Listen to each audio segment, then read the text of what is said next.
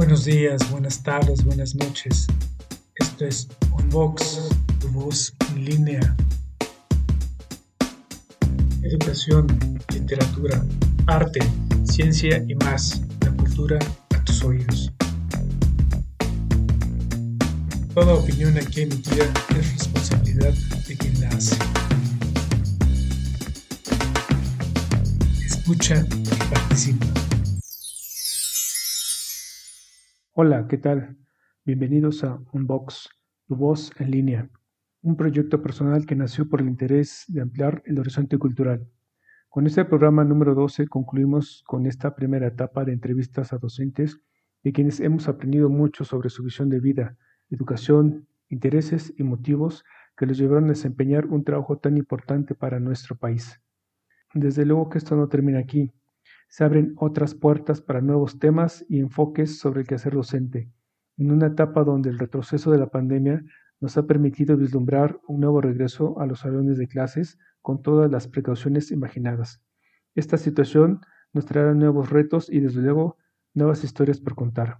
Soy el Cibedes Cruz y con este programa damos voz a Jesús Gómez, maestro de nivel superior. Gracias por escuchar. Bueno, en realidad vamos a empezar por ¿quién eres tú, Jesús? ¿Qué has estudiado? Con esas dos preguntas vamos a arrancar este, la entrevistita. Bien, gracias. Un saludo a Ancianes, un amigo de hace muchos años. Este, pues bueno, como sabrás, pero lo, lo, lo reseño, eh, soy egresado de la Facultad de Filosofía y Letras en la carrera de letras hispánicas, este, también ya eh, la, maestría, estoy por hacer lo mismo en el doctorado. Y debido a eso, pues, de, unos años a la fecha, mis eh, labores profesionales, si bien he tenido ocasión de trabajar en el área de este, investigación, y pues hacer algo, algunas aportaciones eh, de creación literaria. Básicamente mi, mis ingresos eh, se los debo a, a, mi labor docente pues ya de cerca de, de 20 años. ¿Y por qué, por qué dar clases? ¿Cuál es, eh, ¿Cómo surgió la idea o eh, en este sentido el, el interés? Mi, mira, realmente al, al, momento de estudiar en, en, en la UNAM, la, la, carrera de letras hispánicas, en, en, la vocación principal era para escribir, como decía, de, de desarrollar una vena de, de creación literaria. En, la carrera previamente se nos informó sobre el hecho de que el, el área laboral más propicia era la, la, docencia. Yo no, la verdad no, no me imaginaba tanto en esta función. Inclusive, este, bueno, también, también lo sabrás, en dado momento eh, he tenido algo que ver con asuntos de eh, de estilos, hábamos una revista entre compañeros egresados igual de, la carrera, entonces eh, eso me agradaba porque era periférico a, la labor creativa. Eh, pero este, conforme a, al momento, pues, eh, tuve la oportunidad, unos cinco años, de trabajar como investigador en, en el Instituto de Filológicas, antes muchos años como becario. Todo eso me facilitó en, empezar a dar clases. Yo ya daba clases en otras eh, escuelas a nivel universitario, en, en, la facultad de la cual ingresamos, en la UNAM, en CEU, eh, y me gustó, la verdad me, me, gustó. Una cosa me llevó a la, a la otra y recordando eh, a mis grandes maestros, algunos de los cuales hemos podido eh, compartir, eh, me, me, di cuenta que había, um, no sé, creo que una vena de generosidad, no, no pienso ahora, esa vena de generosidad de darte no solamente al, de entregarte no solamente al momento de desarrollar un tema, sino eh, a, ahora lo veo ahora como docente, en, tanto en, en, una escuela privada como en una pública, igual a nivel universitario, hay una dimensión humana, hay una dimensión humana que me parece en, en, mi punto de vista, facilita la conexión para eh, llevar a cabo alguna sesión académica de clase, inclusive pues para darle seguimiento a, tareas complementarias a la docencia, mm. como son la asesoría, ¿no? Es trabajar, no sé, dando algún tipo de, conferencia, etc. Y esa conexión humana de la que tú hablas, podríamos llamarla vocación, porque he entrevistado muchos compañeros ahorita que la llaman así vocación, ¿no? Y que se traduce en, eh, en un amor por compartir, porque no es tanto enseñar, sino por compartir con los alumnos, ¿no? Lo que se aprende y de esa manera desarrollar esa capacidad humana que todos tenemos. Entonces, ¿quedamos en qué es vocación? Sí, eh, me, digo, me, gustaría este, asimilarme a esa, esa propuesta de, colegas con el concepto vocación. Mm, si bien, este, más allá, o, sea, yo insisto que sería complementario. Es, desde luego el, gusto, fíjate, eh, sería cada uno de, nosotros, supongo que has eh, entrevistado a docentes de eh, distintas materias, ¿no?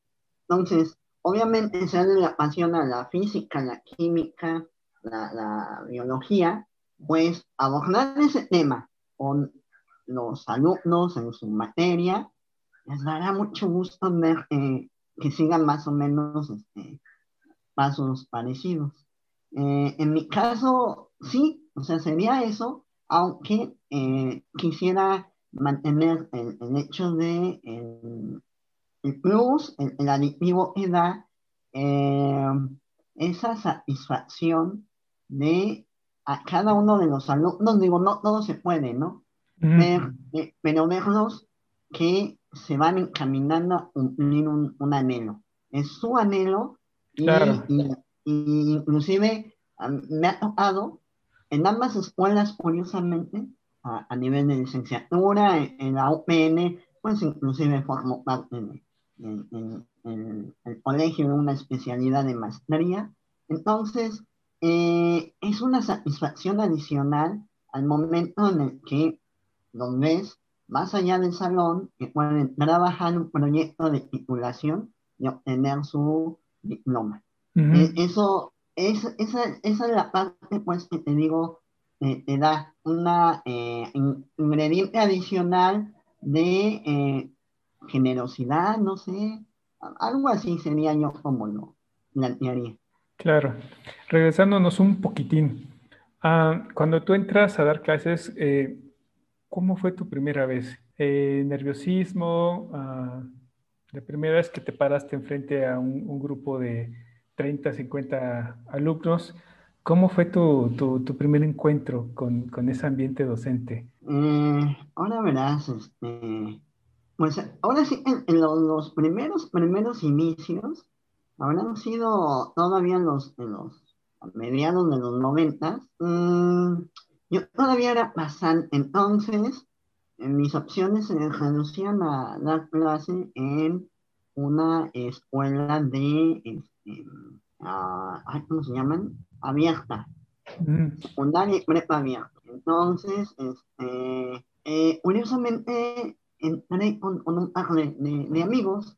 No, no tiene caso mencionar sus nombres, pero eran de los que me juntaba yo en esa eh, época y este, más bien uno empezó y entonces iba soltando clases, entonces le decían, oye, ya te vas a dejar la materia, recomiéndame a alguien. Y en dado momento, pues así fue que me este, invitaron este, a, dar clase en estas instituciones pues, privadas, improvisadas para, me acuerdo, una casa en la, en la colonia del Valle, ¿no? Entonces, y, como éramos dos, dos amigos, uno muy cercano en ese momento, decía, eh, bueno, pues vamos, ¿no? Te, vas apoyando. Y había dos docentes que seguro me tocaron, eh, Federico Álvarez y José Antonio Musillo.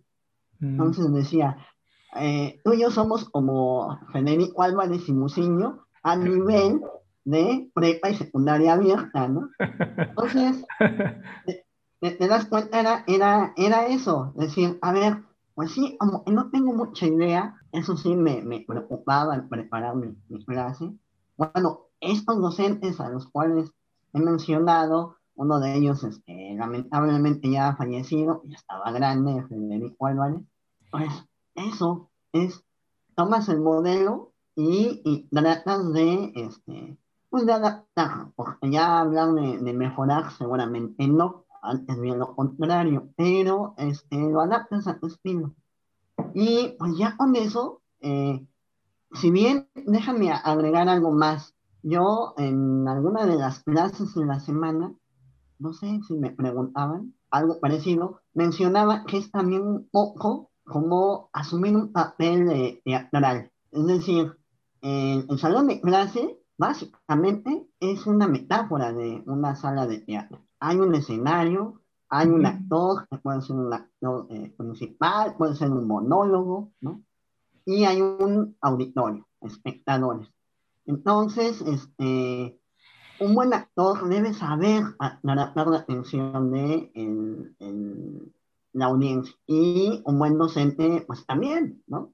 Este, yo, en realidad, y, antes de ser docente, bueno, me asumía como una persona no muy elocuente, pero uh, sí me gustaba mucho el teatro, siempre me gustó desde la secundaria, Salí en una obra, luché por un papel, entonces yo dije, ah, bueno, querías eso, ahora lo representas bien, ¿no? Ajá, Igual, pues ahora un poco las circunstancias, como te lo decía, me llevaron a la clase y dije, pues sí, asume tu papel, ponte así como la máscara que usaban los griegos y, y, de ahí, ¿no? Ahí te, me, me, fui soltando. Y pensando en esta, no sé, este plus que uno como maestro da eh, y, y, nos que a veces nos tomamos como modelos algunos profesores muy significativos en nuestra vida, eh, uno se va haciendo de su propio estilo, ¿no? Pero ¿qué otras habilidades, además de las pedagógicas, debe tener un maestro? Porque fíjate que he estado entrevistando a, a maestras de preescolar, primaria, secundaria, y me han dicho cosas bien interesantes. Desde luego los contextos cada uno es distinto, ¿no? Pero en tu nivel, ¿qué habilidades extras, independientemente de las pedagógicas, debe tener un, maestro? Pues, ahora no, no, no sé, este, me, me gustaría bastante trabajo ver hasta dónde se separa lo, lo pedagógico, lo, lo didáctico, porque, eh, bueno, ahorita mencionaba eh, estas facultades histriónicas, si tuvieran ese nombre yo las detectaba cuando era alumno, ¿no? Entonces me di cuenta que a, mi vez, y así como dicen, ¿no? Uno adapta su estilo y, pues interpretas, ¿no? Eh, pero a ver, eh, por ejemplo, ¿no? Este, sí, eh, yo inclusive eso te comentaría, no es lo mismo trabajar con una audiencia de preescolar, primaria, secundaria. De hecho, yo tengo mucho respeto a, este, a estos niveles, Sí, desde eh, el tiempo y sobre todo a, los niveles inferiores, es que si tú tienes un horario reducido de 9 a 12, una, ¿no? En un kinder, son cuatro horas de mantener la atención de niños que se dispersan así, ¿no? En, cuando yo trabajo en universidad. Bueno, bueno, creo que se trabó. A ver, vamos a. Bueno, bueno. ¿Te trabaste? Nos trabamos. Nos trabamos. bueno. Decías que este, había mucho respeto por estos niveles, eh, preescolar y primaria, ¿no? Y que los niños, mantener una atención eh, de cuatro horas eh, de unos niños es muy difícil, ¿no? Y te quedaste en la parte de la que cuando tú trabajas en la, en la universidad. Bueno, cuando yo trabajo, cuando he trabajado a nivel universitario, Todavía algo en bachillerato, que también suelen ser bastante dispersos. Pero ya en universidad, en teoría, no tendríamos tanto esa, eh, ese requisito. No obstante, de todos modos hay que hacer uso, pues de nuevo, eh, regreso al asunto de las capacidades eh, Modulación de voz, y, algo para mí muy importante, mover las manos, la gestualidad obviamente, y desplazarme. Exacto. este, e, eso, el, tener, si ellos están sentados, como es regularmente, pues así, o sea, ya simplemente de hecho estén viendo la, la mirada, ayuda y se rompa una cierta monotonía en sesiones que sean muy pesadas de dos, tres este, horas. E, eso para mí es, es este, elemental. Diría, es un recurso que he usado y hasta que yo pueda, a menos que tenga que ir este, en silla de ruedas a dar clase, pero igual voy a pedir una que sea ahí este, automática y estar eh, eh, inclusive en ajaritas, ¿no? Eh, sí, sí, es, eso. Y, y, dos, pues bueno, eh, no sé, me lo habrán dicho, algo que en estos días ha sido un poquito más difícil, pero bueno, hay modo de suplantarlo. El, el poner conceptos y eh, desglosando lo, lo, lo, importante del tema son estos puntos. Y luego, a partir de ahí, vamos este, eh, desarrollando.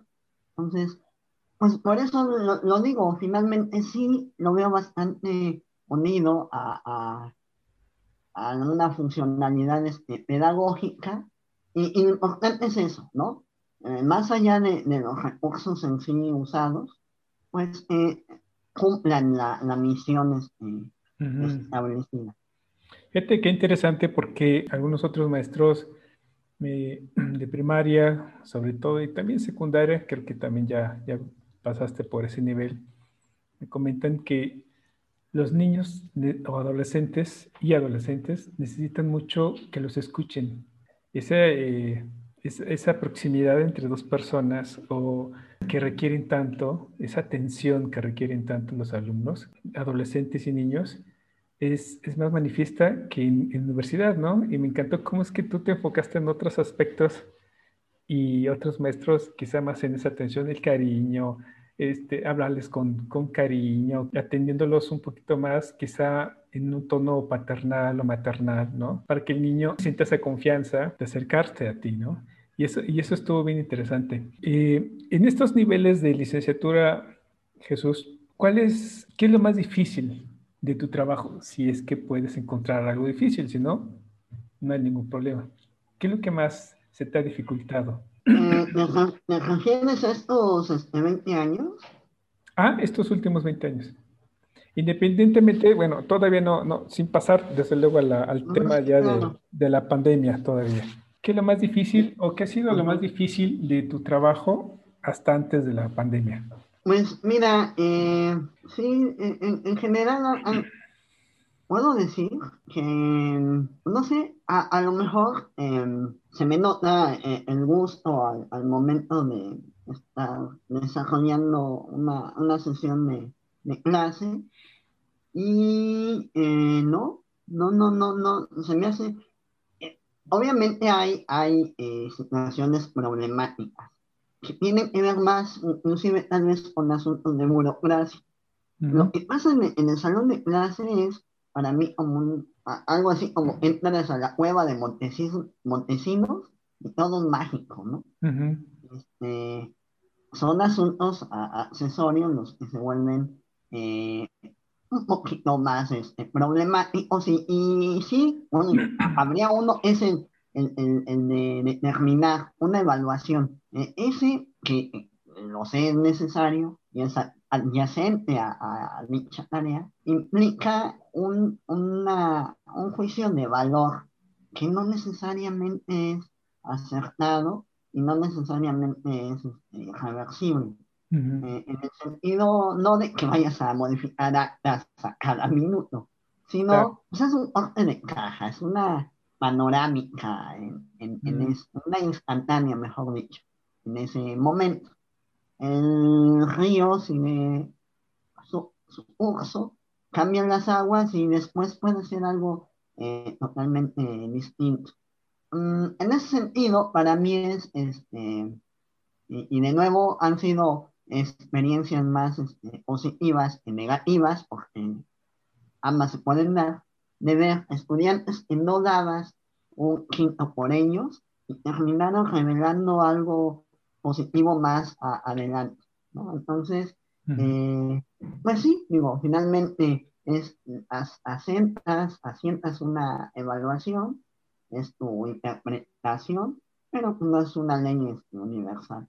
Entonces, el, tener esa, esa misión al final de, cada curso, lo, lo vuelve inclusive, este, pues eso, que uno se autocuestione hasta dónde realmente tengo yo eh, eh, elementos suficientes para eh, inclusive eso, reprobar a, a, un alumno.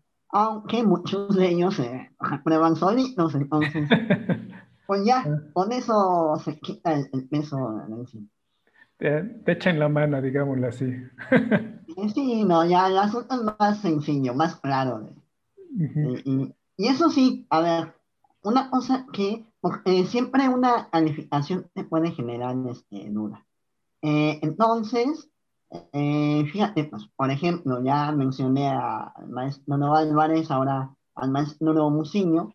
Para mí fue muy significativo haber aprendido, seguramente alguien más lo hacía antes, pero con él me impresionaba porque prácticamente daba casi cualquier materia y con cerca de 30 alumnos, y a todos les ponía al final de un trabajo final mira, esto sí, esto no. Entonces me di cuenta esa retroalimentación, como se llama ahora, también ayudaba a decir, ¿sabes qué? Pues no sé si estoy bien o estoy mal, pero estoy poniendo siete porque tuviste bien esto, pero te falló tal, tal, tal. Entonces tienes ahí un poquito de más objetividad y ayuda a que, eh, pues prácticamente yo no he tenido por lo menos así una, eh, una controversia de calificación. Entonces, eso permite librar ese escollo de una mejor manera. Y un paralelo a estas experiencias satisfactorias, ¿tendrás por ahí en tus recuerdos alguna experiencia divertida con los alumnos? No quiero decir satisfactoria, fíjate bien, divertida, porque a veces eh, los alumnos te sorprenden, los alumnos eh, ah, te, exponen, te manifiestan de una manera, este, yo lo califico como hermosa, eh, su, su, su, cariño o su interés o, no sé, su, su, manera de ser, digámoslo así, ¿no? Hacia la materia, hacia su escuela, hacia ellos mismos, ¿no? En tu clase, ¿no? ¿Habrá algo por ahí, alguna experiencia divertida? Híjoles, a ver, eh, eh, es doble, es doble, porque, como te digo, es un desdoblamiento y a veces, pues eso, como uno, o yo al menos, tengo que hablar en ese punto de manera individual, me, me transformo, o sea, sé que me transformo. Entonces estoy en el, en el papel, ¿no? Y, este, por ejemplo, pasó, me pasó primero yo, ¿no? Eh, estaba, estábamos viendo algo de, eh, fíjate, es una licenciatura de educación preescolar, o sea, estaba trabajando con eh, docentes que están ya, algunas de ellas, frente al grupo de jardín de niños. Y hablábamos de expresiones creativas. De hecho, hay una materia de un PM que se llama expresión creativa y desarrollo del pensamiento. Entonces, este, pues hablan un poco de esa libertad para que ellos, los, niños de preescolar, se, expresen, desahoguen, inclusive manifiesten traumas o problemas, ¿no?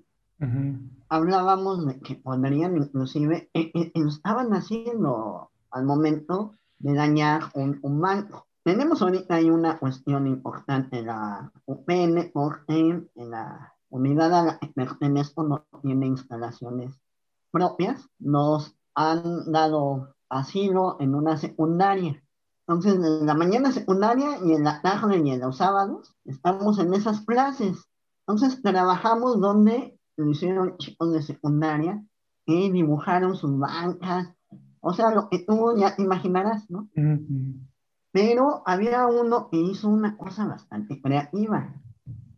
Entonces, había puesto un, un círculo con el, pues, el, el, pentagrama de cabeza que da eh, la, la, imagen de, pues, de, chivo, ¿no? Que representa a Satanás. Entonces, este, estaba en una mesa, pero ellas, sí, básicamente son mujeres, las maestras no lo veían. Yo estaba abordando el tema. Decía, bueno, pues si van a pintar las bancas, pues preferible en esas bancas que se vayan con un nudo en la garganta por no expresarse. Claro. Entonces, en ese momento, levanté la mesa y les enseño, por ejemplo, esto, ¿no? se quedaron así. Ay, una imagen satánica, ¿no? Este, algunas se, se rieron, mi, mi su, su, cara de, de sorpresa. Porque decía, pues me muevo en el salón, ¿no? Entonces fue un momento muy, muy chusco. Eh, otro fue en, en, la otra escuela, en periodismo deportivo. Nada más ese grupo es un alumno que después lo, lo tuve más adelante.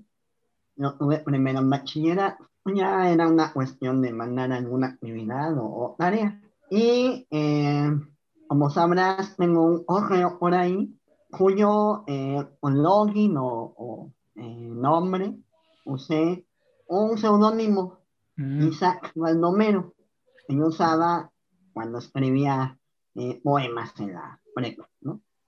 No sé, un día se me ocurrió, ah, Isaac Baldomero. cómo sonaba.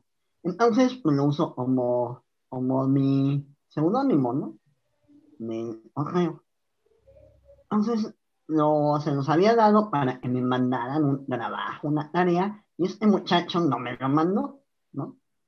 Entonces, este, en el salón, le, en frente de sus compañeros, sí, le, le dije, bueno, es que tú no me has entregado tal tarea, tal trabajo. Me contesta, ay, maestro, es que su, su, su correo para mí está bien difícil, es así como Voldemort.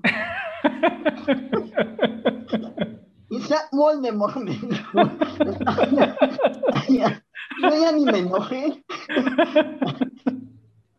nos quedamos todos riéndonos. Pues fue muy buena juntada, ¿no? No, qué malo. Entonces, Ay, eh. ah, entonces así, los chamacos. Eh, mira, con, esto no es necesario plantearte la siguiente pregunta, Jesús, pero la tengo que hacer. ¿Te gusta tu trabajo? ¿Te gusta el sí. trabajo? Sí, sí, sí, realmente me, me, me gusta. Este, a, a, veces ahí voy corriendo para llegar a, justito a la hora, pero como lo mencionaba, hay una transformación. sí, me, sí también es muy energética, ¿no? al final, sobre todo cuando he tenido clases seguiditas, ay, al final de la segunda ya está así como de, tráiganme un tanque de oxígeno eh, pero sí, es, en, en, general es muy gratificante esa la palabra. Y por, esa, por ese tono, por, ese, por esa línea, eh, ¿cuál es la importancia de un docente en tu comunidad y sobre todo en este país? Desde tu punto de vista, desde tu trinchera, una pregunta bastante, eh, pues digo, compleja, pero no así deja de ser interesante. Mira, uno aprende de los alumnos. Ya había mencionado antes, ¿no? Eh, toman modelo de profesores, fueron los docentes. Bueno, a eso agrego, eh, se va a su mano. ¿Sí? Eh, eh, por ahí veía un, una, más que meme, ¿no? Es una sentencia, este, me decía, el, docente está, es, es un eh, estudiante de tiempo completo. Este, entonces, pues es de los grupos que he tenido, de los distintos cursos que he dado y de los compañeros docentes. Y tu pregunta la puedo responder ahora de una manera un poco más eh, completa, porque eh, curiosamente en, el trabajo en, en UPN, ha habido iniciativas de compañeros, es decir, vamos a hacer un intercambio académico a, Oaxaca. Hemos ido a la zona escolar 015 en el municipio de Jutla de Crespo. ya tres veces he, podido ir este, yo. Entonces, sí hay una, una diferencia marcada, pero lo que de contexto, pero sí hay al, en ambos ámbitos una un parecido en cuanto a la figura del docente con una función social y política inclusive. en, en, una de ellas, un colega daba una conferencia y decía, el salón es el primer espacio político. Y me, le dije, ah, sí, tiene toda la razón.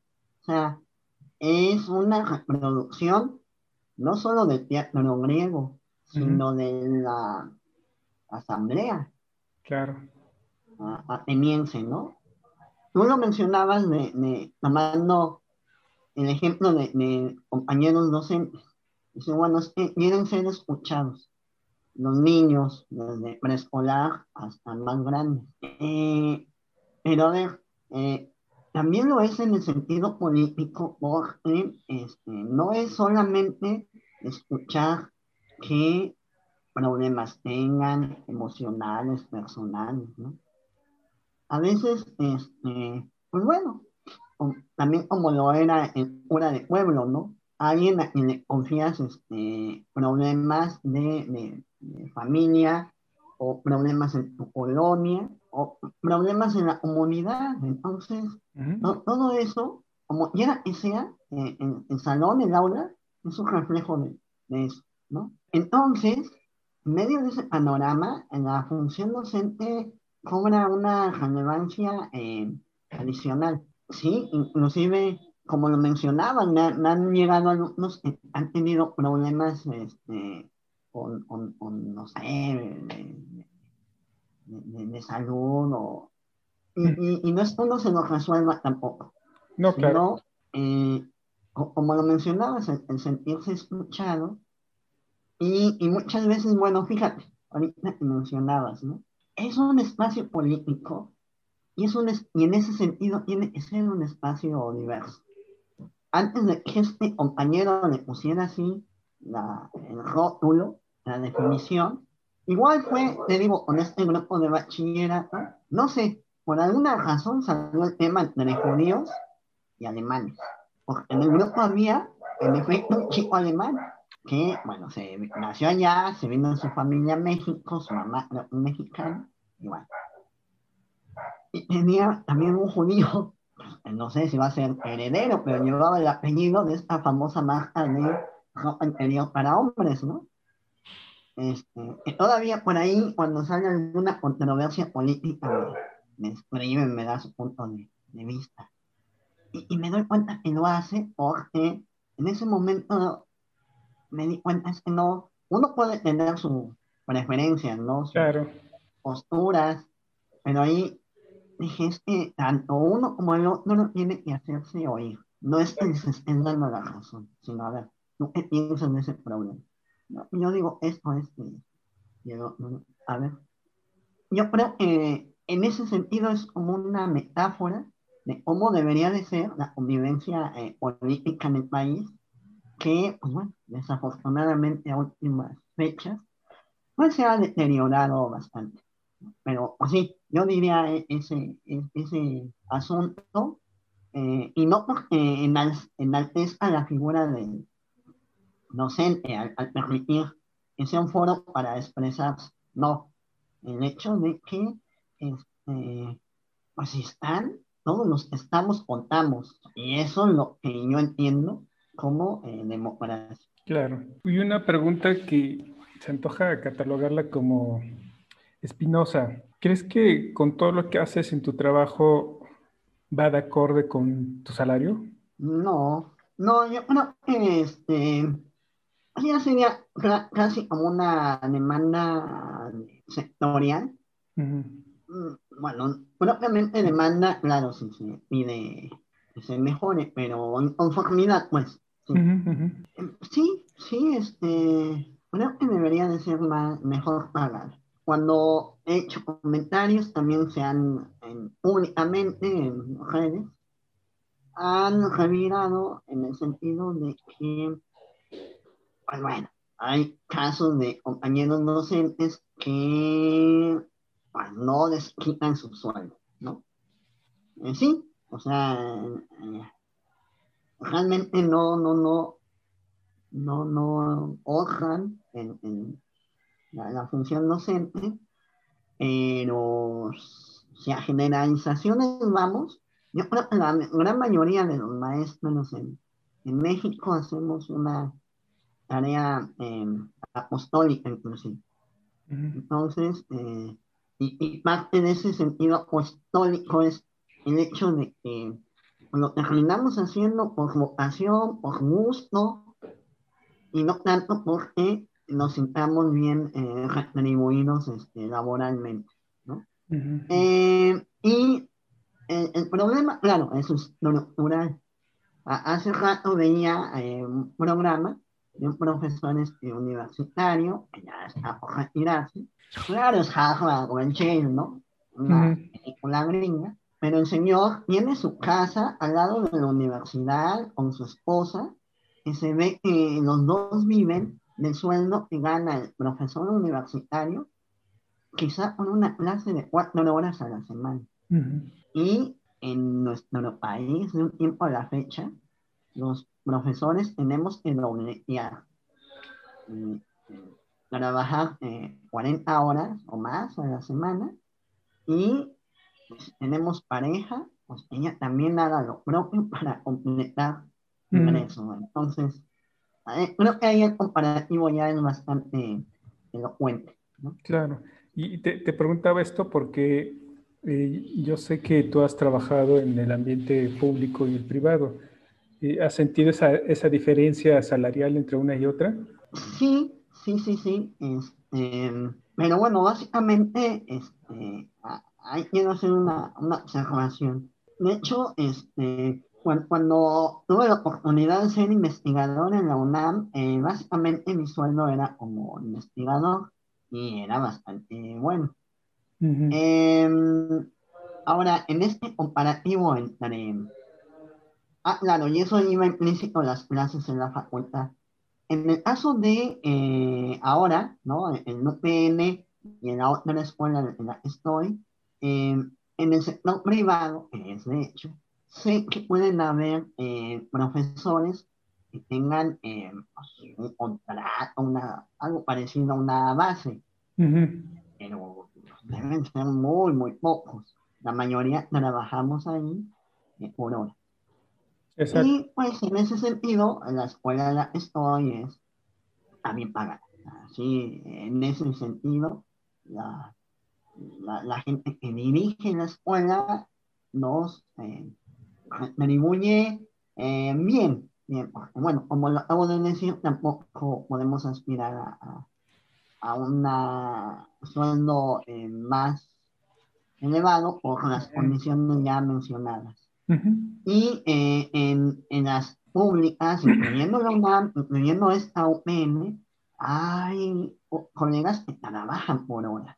O sea, como si estuvieran en la, en la privada. Claro. O sea, me parece Ah, Yo, te digo, sigo diciendo un poquito de conformidad, teniendo, eh, no tiene una media clase que me da este, bien, ¿no? Para decir, bueno, pues es un sueldo eh, decoroso, por así decirlo. Pero a comparación de compañeros que lo hagan por la asignatura, ya la cosa se vuelve bastante injusta. Claro. Sí, sí, y eso nos da un poco el, panorama de la situación que vive o que vivimos los docentes como en, este país en, transición, ¿no? Y no sé hasta dónde realmente se hará justicia salarial eh, a todos los docentes. Eh, ahora, estás en la UPN, eh, llegamos a la parte de la pandemia. ¿Cómo han enfrentado la, institución y tú como docente la adversidad para ah, hacer frente a esta nueva normalidad en las escuelas? ¿Qué han hecho? ¿Cómo se han organizado? Y sobre todo, ¿cuáles han sido las dificultades y cómo lo han resuelto? Eh, bueno, no sé si estoy de acuerdo en, dividir la, la, respuesta en dos áreas. ahorita lo, lo, voy entendiendo así a, manera institucional, ¿no?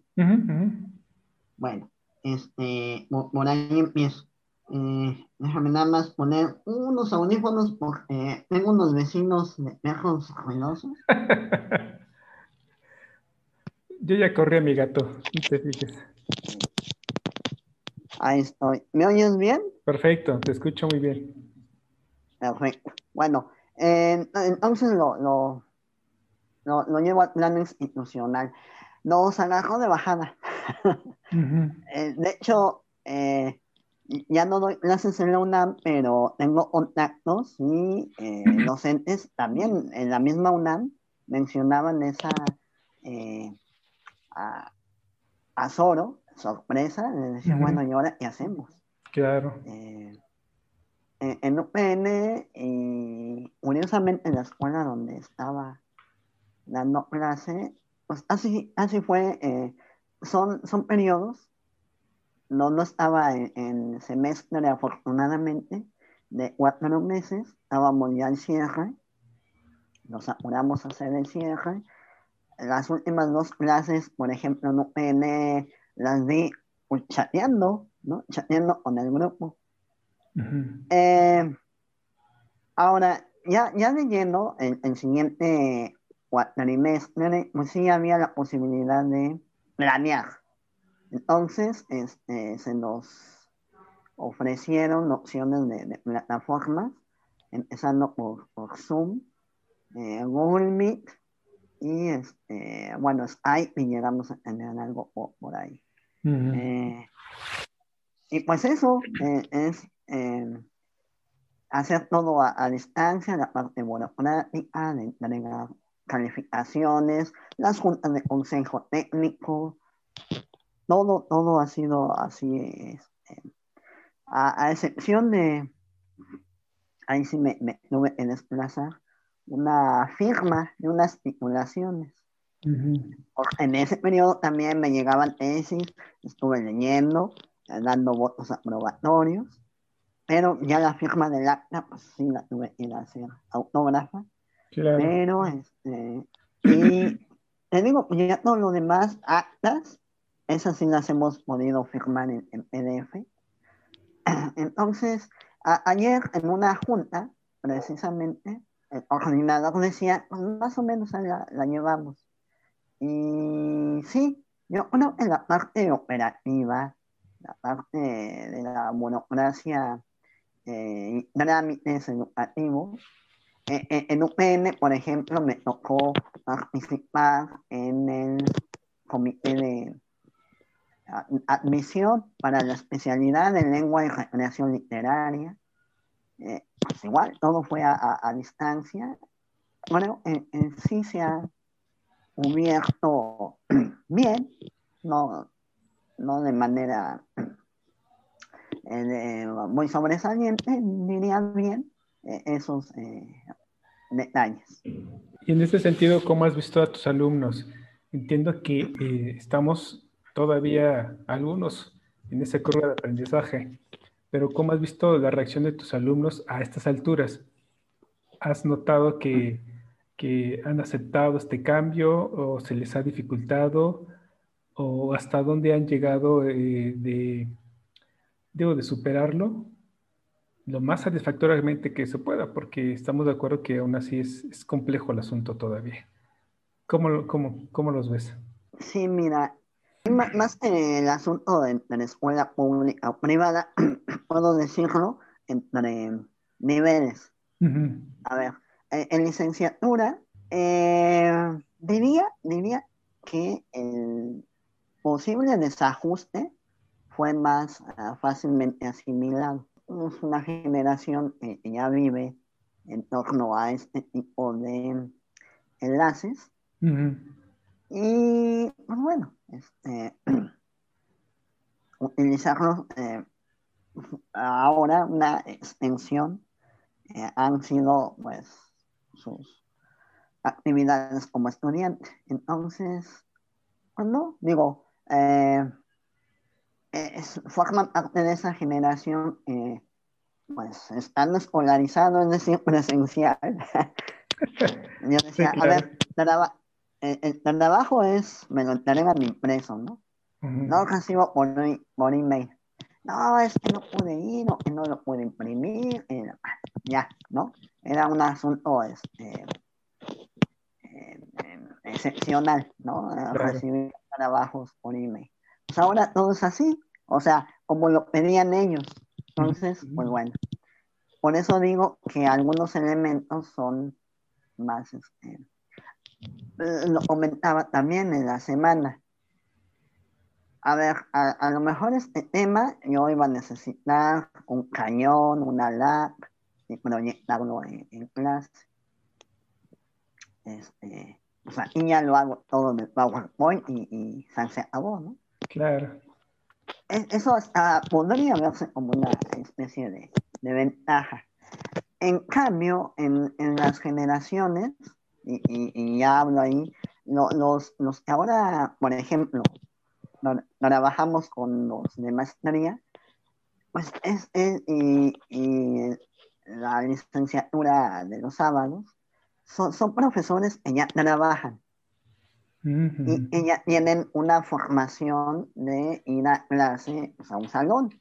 Claro. Entonces, este, y, yo sí, cuando hemos hablado del punto, no todos, pero sí algunos han dicho, es que yo me siento em, un tanto desorientado, porque yo ya quiero esto, ya quiero volver al salón, a, a las clases este, presenciales, eh, y sentir, y sentir eh, la interacción de la cual hablaba hace un momento porque, este, pues bueno, es algo que no, no, no hemos podido pues, llevar a cabo. Y esperemos que ya cuando regresemos, pues tengamos el tiempo suficiente para readaptarnos, ¿no? Y no suceda como, que yo creo que ya, ¿no?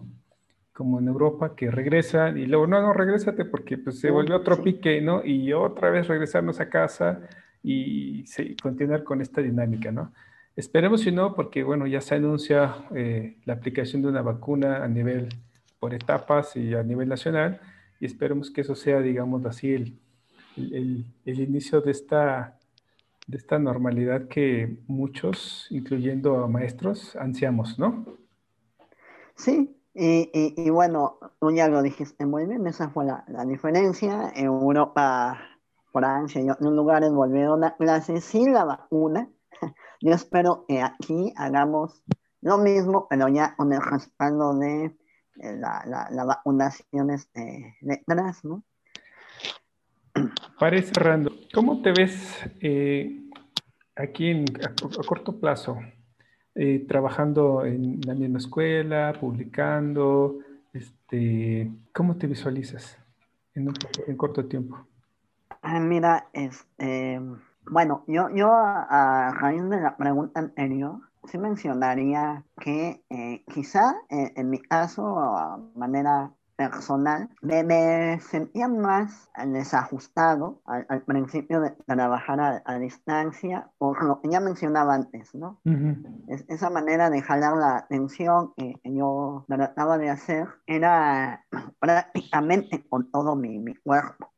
Ahora básicamente dependo de una imagen y, mi voz y estar este, en la misma postura ese tiempo de clase, sí, sí es bastante, bastante pesado. Energéticamente me, me, canso más, entonces a, mí ese, ese punto me... Y, por el lado del el seguimiento, ¿no? Este, es, es importante tener las, las cámaras este, prendidas pero tengo un grupo de casi cerca de 30 alumnos. Entonces, este, la, la, señal se satura. Sí. Entonces, pues, para eh, no ser eh, obstruya, decidimos apagar micrófonos y, cámaras. Entonces, pues a veces me siento como hablando a la pared, ¿no? Es, es ese punto donde... Pero a ver, ¿A dónde me siento? Pues dando clase. De hecho, este, de las dos formas, porque yo sé que se va a volver algo mix. O sea, ya para mí, después de todo este tiempo de encierro, eh, pudiéramos tener, no sé, cierres, digo, apertura de cursos, cierres, una cosa, si no quieres, escalonado, pero ver las caras de esos que tengo en pantalla, yo creo que será este, importante. Es decir, no es tanto el hecho de tener que mantener atención y estarme moviendo y lo que tú quieras, ¿no? Decir, no, pues este, al menos, pues bueno, para mí, te digo, una vez ver su cara, ver su presencia, ¿no?